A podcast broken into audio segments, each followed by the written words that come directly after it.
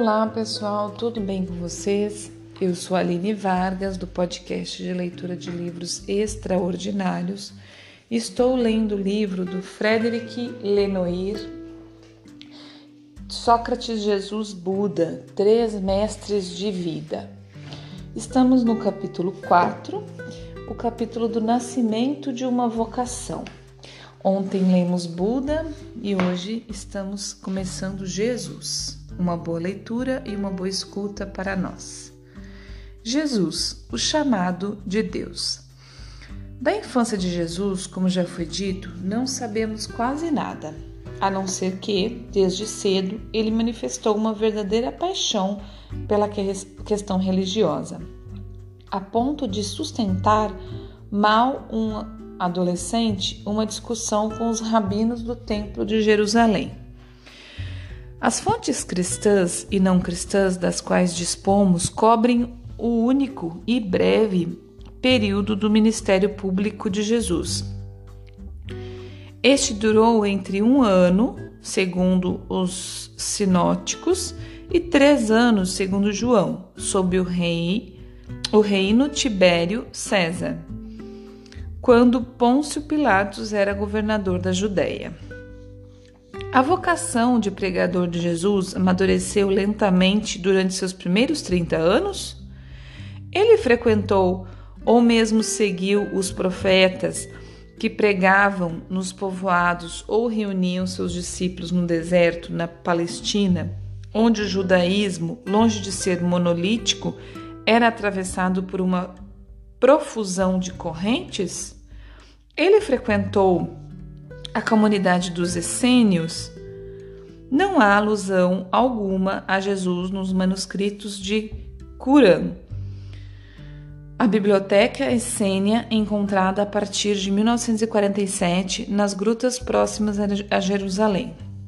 Cabe dizer que a maioria dos manuscritos encontrados são anteriores ao século I de nossa era tendo o grupo, ao que tudo indica, desaparecido depois da destruição do templo, no ano 70. Não temos nenhum elemento que permita responder de modo convincente a todas essas perguntas. A cena dos evangelhos lembra uma vocação bastante súbita, quando Jesus, que tem mais, de, mais ou menos 30 anos, encontra o primo João Batista em Betânia às margens do Jordão. João Batista é, na época, um desses profetas que desenvolve uma, uma ação ao mesmo tempo política. Ele critica fortemente a transgressão da lei por Herodes Antipas, tretarca da Galileia, e religiosa, anuncia a vinda iminente do Messias. Pede ao povo que se arrependa em vista do julgamento final e pratica o batismo de purificação pela água. Ele será preso e condenado à morte por Herodes, como narra o historiador Flávio Josefo. Herodes mandou matá-lo, embora ele fosse um homem de bem e exortasse os judeus a praticarem a virtude, a serem justos uns com os outros e piedosos para com Deus para receberem o batismo. Herodes temia que semelhante poder de persuasão suscitasse uma revolta, pois a multidão parecia pronta a seguir em tudo os conselhos daquele homem. Ele preferiu então prendê-lo antes que acontecesse alguma desordem. Jesus se fez batizar por João Batista no Jordão os evangelistas Marcos, Mateus e Lucas narram o acontecimento, especificando que, no momento em que Jesus saiu da água, o céu se abriu. O Espírito Santo desceu sobre ele na forma de uma pomba, e do céu veio uma voz, dizendo-lhe: Tu és meu filho. João omite o episódio do batismo, mas mantém a narrativa da descida do Espírito em forma de pomba, sobre quem Batista diz: Este é o eleito de Deus. Segundo os três evangelhos sinóticos, seu batismo é seguido de um retiro solitário de 40 dias no deserto, durante o qual, como o Buda, ele combate Satã, que tenta desviá-lo de, de, sua missão por meio de três grandes tentações, às quais ele opõe resistência. Somente depois é que Jesus voltou para Galiléia com a força do Espírito, e sua fama espalhou-se por toda a região. Ensinava em suas sinagogas e era glorificado por todos. Segundo Jesus, dois primeiros discípulos, um André.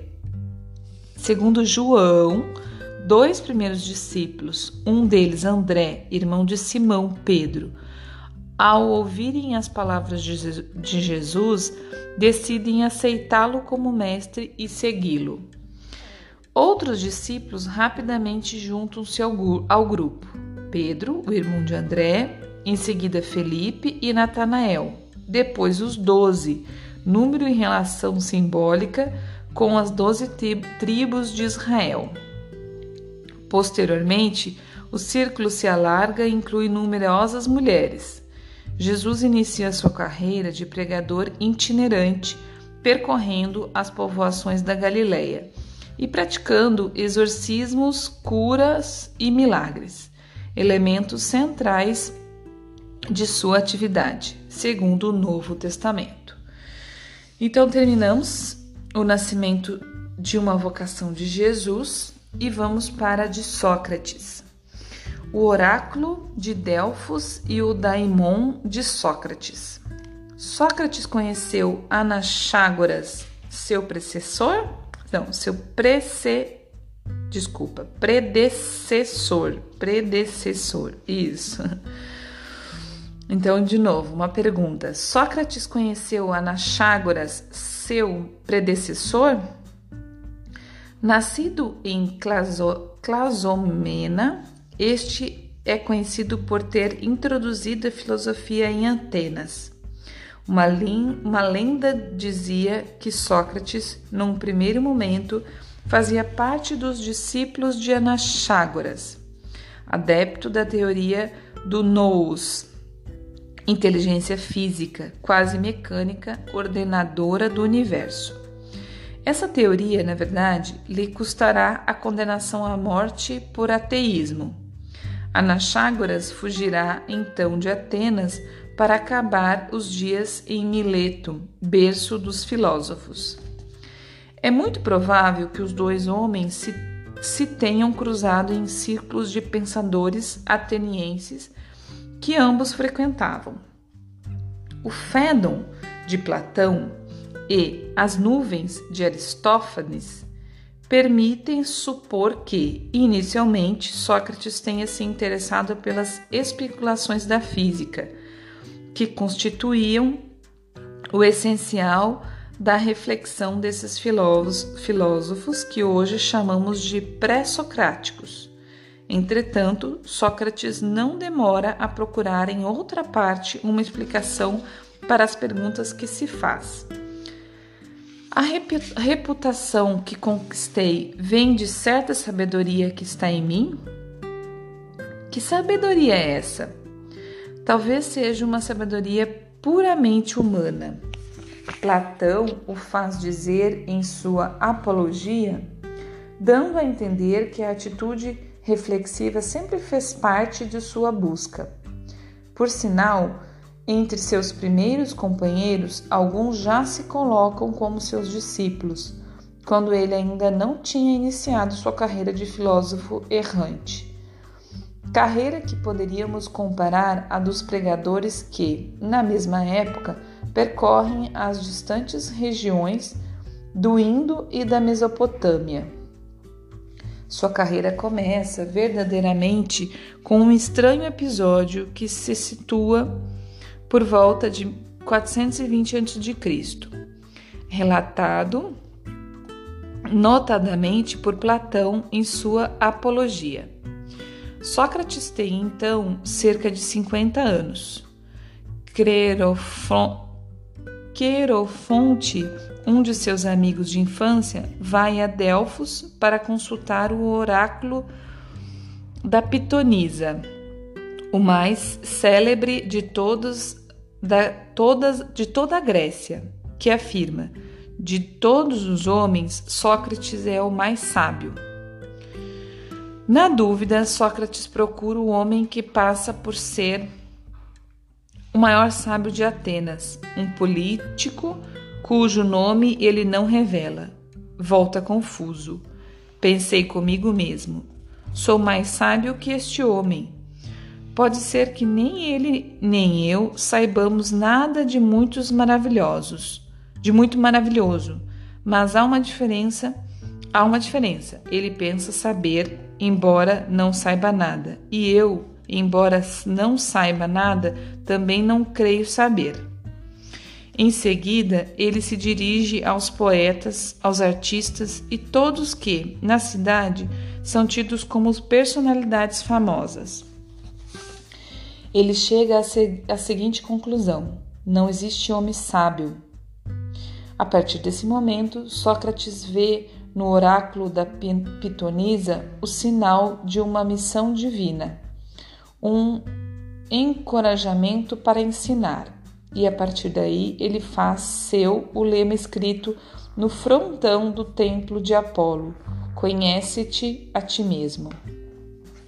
Por várias vezes, Sócrates insiste que existe nele uma voz interior, um daimon, diretamente, desculpa, literalmente seu demônio, o gênio familiar que ele considera emanação da divindade.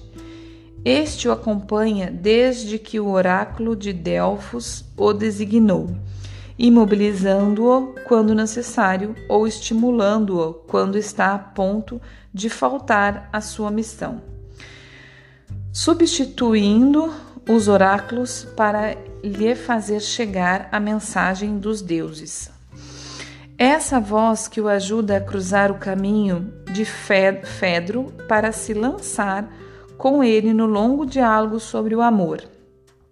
Sócrates o conhece com uma simplicidade desconcertante.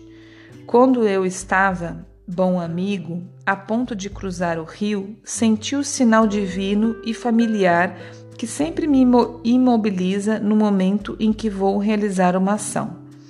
Acreditei ouvir aqui mesmo uma voz que me proibia de partir antes de me obrigar a uma expiação, como se eu tivesse cometido uma falta para com a divindade. Ele conta ao companheiro, Fredo 242. Seus discípulos não sabem bem o que pensar. Ele dizia ter, ter em si um gênio que lhe indicava o que deveria fazer e o que deveria evitar comenta sobriamente Xenofonte, memorável 4.8. Contudo, fi, ficam fatos diante do estranho estado em que Sócrates pode se re, de repente cair, estado de catalepsia que o mantém completamente imóvel, sem nem mesmo piscar. Gente, olha só, já passei três minutos. Ai, é muito bom, gente. Não vamos conseguir então, que já estamos chegando em 14 minutos. Apesar de faltar pouco, eu vou deixar para amanhã, tá bom? Para a gente terminar o, esse nascimento de uma vocação de Sócrates e que é o, o, o final do capítulo 4. Tá bom, pessoal? Mas mais uma vez eu digo, muito interessante, muito gostoso, apesar de algumas erradas aí, algumas falhas, né? E eu novamente peço desculpa, mas mas eu acho que tá dando para entender. Eu tô gostando muito. Espero que também esteja muito bom aí para você. Um grande abraço, até amanhã. Bom dia, boa tarde, boa noite. Até amanhã.